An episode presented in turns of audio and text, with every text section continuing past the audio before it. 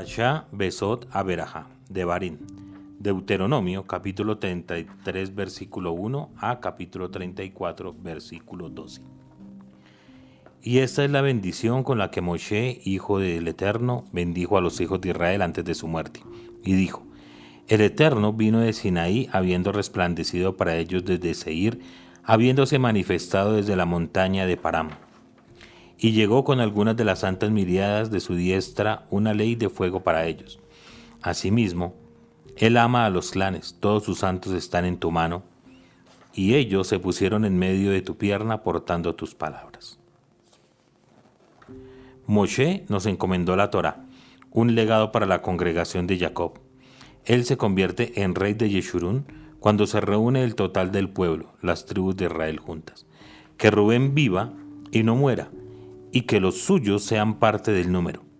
Y esto es para Yehudá, y dijo, escucha, oh Adonai, la voz de Yehudá, y tráelo a su pueblo, que sus manos peleen su disputa, y sé tú una ayuda contra sus adversarios. Y de Leví dijo, tus tumín y urim son propios de tu varón devoto, a quien pusiste a prueba en Masá, lo sometiste a examen junto con las aguas de Meribá. Aquel que dijo de su padre y de su madre, no lo miro para bien, y a su hermano no reconoció ni conoció a sus hijos, pues guardaron tu enunciado y preservaron tu pacto. Ellos instruirán en tus leyes a Jacob y tu Torah a Israel. Ellos colocarán el incienso ante tu presencia y la ofrenda totalmente consumida encima de tu altar. Bendice, oh Adonai, su ejército y acepta con beneplácito la labor de sus manos.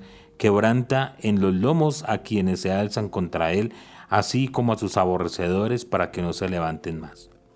De Villamín dijo, el amado del Eterno morará en seguridad junto a él. Él lo cubre todo el día y entre sus hombros reside. Y de Joseph dijo, bendita por el Eterno es su tierra, con la delicia de los cielos, con rocío y con el abismo que yace debajo, y con la delicia de la cosecha del sol, y con la delicia del rendimiento de lunas, y con el principio de las montañas primordiales, y con la delicia de las colinas perpetuas, y con la delicia de la tierra y su plenitud, y la complacencia de aquel que residió en la zarza, que venga sobre la cabeza de Yosef y sobre su cráneo del apartado de sus hermanos. Primogénito es su toro, suya es la majestad y sus cuernos son cuernos de rem. Con ellos corneará a las naciones juntas hasta los extremos de la tierra, y son las miradas de Efraín y los millares de Menashe. Y de Zebulún dijo, Alégrate, Zebulún, en tu salida e Isahar en tus tiendas. Los clanes se convocarán en la montaña, ahí inmolarán ofrendas de rectitud, pues de la abundancia de los mares serán amamantados y de los tesoros ocultos en la arena. Y de Gad dijo, Bendito aquel que ensancha a Gad, como un león que reside desgarrando brazo y también cráneo. Vio lo primero para él, pues ahí está oculta la porción del legislador. Él llegó a la cabeza del pueblo, habiendo realizado la justicia del Eterno y sus leyes con Israel.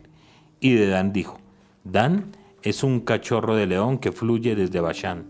Y de Neftalí dijo, Neftalí está saciado de deseo y colmado con la bendición del Eterno. Ve y toma posesión del mar y del sur. Y de Asher dijo, Bendito en hijos es Asher, agradable será para sus hermanos y sumerge su pie en aceite. Tus cerrojos son de hierro y de cobre, y como tus días, así será tu vejez. No hay como Dios, Yeshurun. Él cabalga sobre los cielos en tu ayuda, y en su magnificencia sobre los espacios siderales. Son la morada del Eloa primordial, y debajo están los brazos del mundo. Él expulsará delante de ti al enemigo y dirá, extermina. Así Israel habitará en seguridad solo a semejanza de Jacob, en tierra de granos y de vino, también sus cielos gotearán rocío. Dichoso eres Israel, ¿quién es como tú? Pueblo salvado por el eterno, el escudo de tu auxilio, quien es la espada de tu eminencia.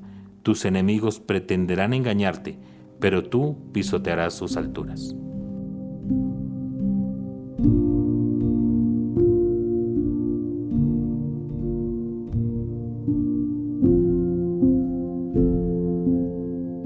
Moshe ascendió de las llanuras de Moab al monte Nebo. a la cima del acantilado que está frente a Jericó, y el Eterno le mostró toda la tierra de Israel, el Gilad hasta Dan, y todo Naftalí, y la tierra de Efraín y de Menashe, y toda la tierra de Judá hasta el mar occidental, y el Negev y la planicie, el valle de Jericó, ciudad de palmas datileras, hasta Zoar. El Eterno le dijo, esta es la tierra que juré a Abraham, a Isaac y a Jacob para decir, a tu descendencia la entregaré, te la he mostrado a tus ojos, pero allá no has de cruzar. Y ahí murió Moshe, siervo del Eterno en la tierra de Moab, por la boca del Eterno. Él lo sepultó ahí, en la hondonada en la tierra de Moab, frente a Bet Peor, y ningún hombre ha sabido su lugar de sepultura hasta este día. Y Moshe tenía 120 años de edad cuando murió. Su ojo no se había opacado ni se le había ido su lozanía. Los hijos de Israel lloraron a Moshe en las llamas de Moab durante 30 días. Luego concluyeron los días del llanto luctuoso por Moshe. Y Yehoshua, hijo de Nun, estaba lleno del espíritu de sabiduría, pues Moshe había apoyado sus manos sobre él. Y los hijos de Israel le obedecieron e hicieron conforme a lo que el Eterno había ordenado a Moshe. Y no se levantó nunca más un profeta en Israel como Moshe, a quien el Eterno conoció cara a cara en todas las señales y los portentos que el Eterno le había enviado para realizar en la tierra de Misraim, al faraón y a todos sus siervos y a toda su tierra. Y en toda la mano poderosa y en todo ese gran pavor que Moshe realizó ante los hijos de todo Israel.